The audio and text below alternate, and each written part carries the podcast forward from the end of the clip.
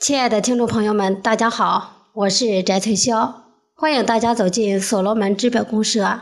今天给大家带来的是：升维思考，降维执行，提升认知力。作者：云南离职工作组七十四群秘书长方寻。在所罗门学习型组织中学习产业互联网知识，一定要树立升维思考、降维执行的方法论。我们每天面对的都是前所未有的新思维、新概念，传统思维与互联网新思维的冲突，让每个人内心感到纠结和惶恐。自己认知度到底如何？有没有出现偏差？产业互联网之路正确的方向在哪里？一时无法验证，在黑夜中一时找不到方向。其实真理具有相对性。我们对于任何具体的事物的认识，都只是相对反映了这一事物而已，无限接近绝对反映这一发展的事实。正是从这个意义上来说，真理是无法摆脱它的相对性的。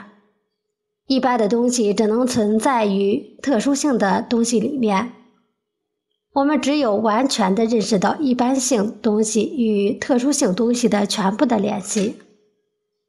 才能说完全的认识了这个一般性的东西，我们也不能够完全的认识一切特殊性的东西，因此我们对于一般性东西的认识也是在不断变化完善的。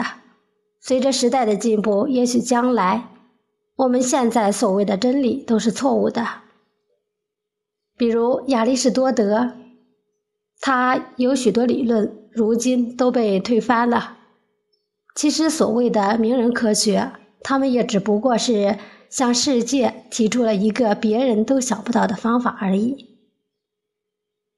因为针对这个问题，世界也只有这样一个解答，所以就顺其自然的把他的这项理论视为真理。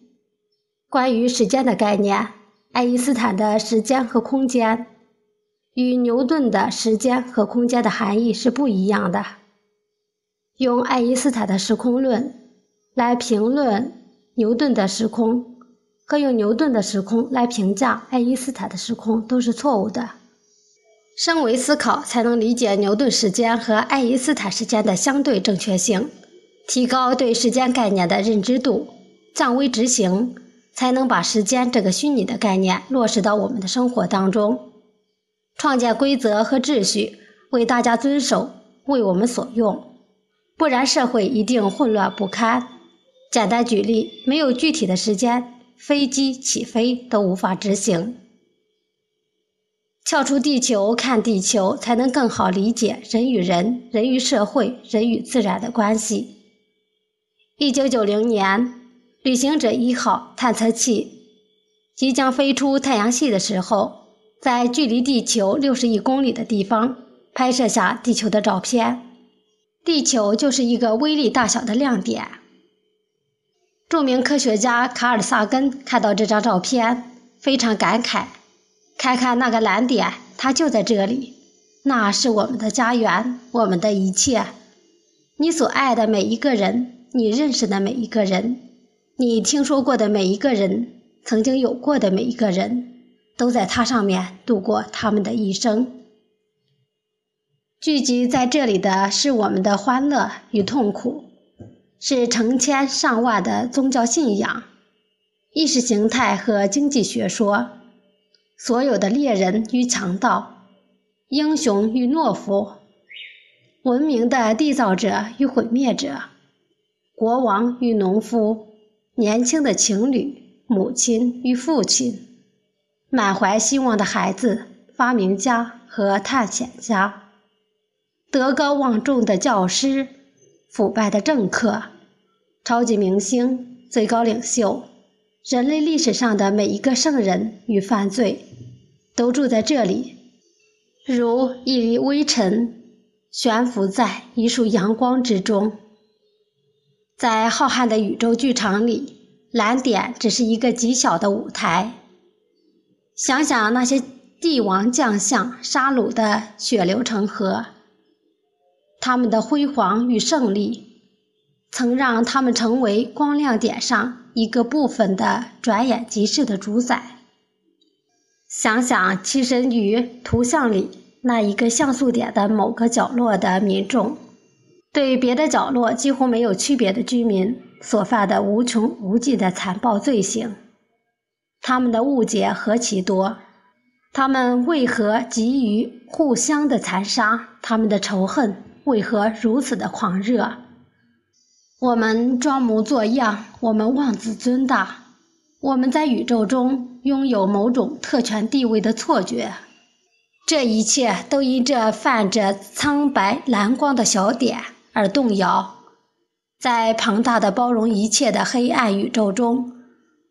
我们的行星只不过是一粒孤独的微尘，我们默默无闻，沉浸在无尽的浩瀚里，没有一丝线索显示，除了我们自己，还有谁能拯救我们？造物主看我们，就像我们看蚂蚁一样。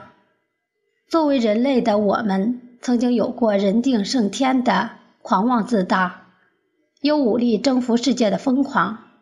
其实我们的可笑，就如同我们看蚂蚁行为的可笑。升维思考，降维执行，是为了改变我们以往自己的狂妄无知，让我们的行为规范符合系统规则，让我们发自内心的去爱，消除人与自我、人与人、人与社会、人与自然之间的对立。心在哪里，修行在哪里。如果我们总是纠结于自己的得失，纠结于内心失望和惶恐，纠结于眼中社会的种种不如意，就很难做到以出世之心做入世之事。产业互联网是大道，刘少丹老师给我们许多互联网的启示，让我们不断学习，升维思考。当我们把那些互联网思维降为执行。用于产业互联网项目具体构建时，发现路就在脚下，协同共生、共创共赢，是我们升维思考、降维执行的结果。眼前是黎明前的黑暗，但我们的内心看到了光明。我们发觉自己的认知力提高，虽然黑暗之中，但内心充满了喜悦。今天的语音分享就到这里，谢谢大家的收听，我们下次再见。